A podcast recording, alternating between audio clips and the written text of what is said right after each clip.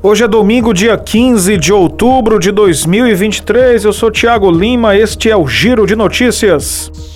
Terminou a primeira semana de pré-inspeção do código-fonte das urnas eletrônicas.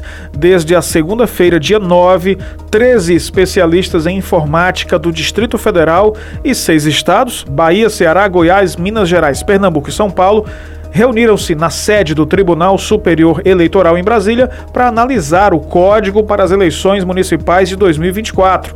Na primeira etapa, foi possível analisar, entre outros parâmetros, o conjunto de comandos existentes na urna, sistema que foi desenvolvido pela equipe de tecnologia de informação da Corte Eleitoral.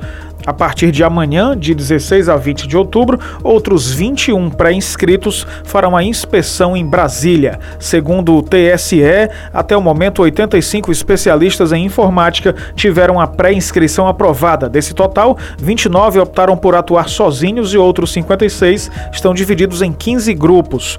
Os participantes individuais e os representantes de cada equipe poderão agendar, com no mínimo 48 horas de antecedência, a visita ao TSE em Brasília para análise do código-fonte. O concurso público unificado vai preencher 6.590 vagas em 20 órgãos e entidades públicas que fizeram a adesão ao processo seletivo.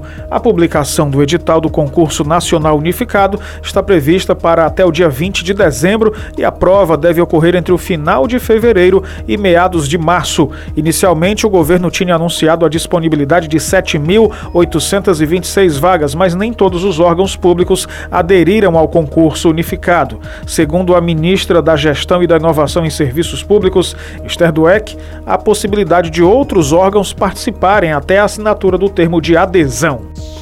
O Giro de Notícias tem produção, edição, locução e sonoplastia de Tiago Lima.